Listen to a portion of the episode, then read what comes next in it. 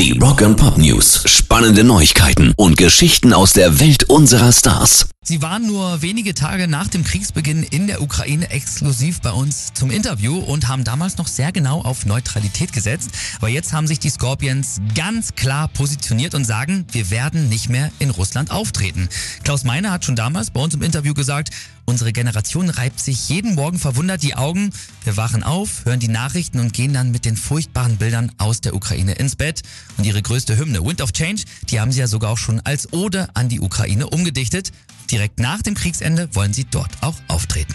Rock'n'Pop News. Foreigner spielen im Sommer ihre große Farewell-Tour und wollten danach eigentlich einfach nur mehr zu Hause sein. Jetzt wird aber immer klarer, es wird wohl das Ende für die Band sein. Grund dafür sind vor allem die Gesundheitsprobleme vom letzten verbliebenen Gründungsmitglied Mick Jones.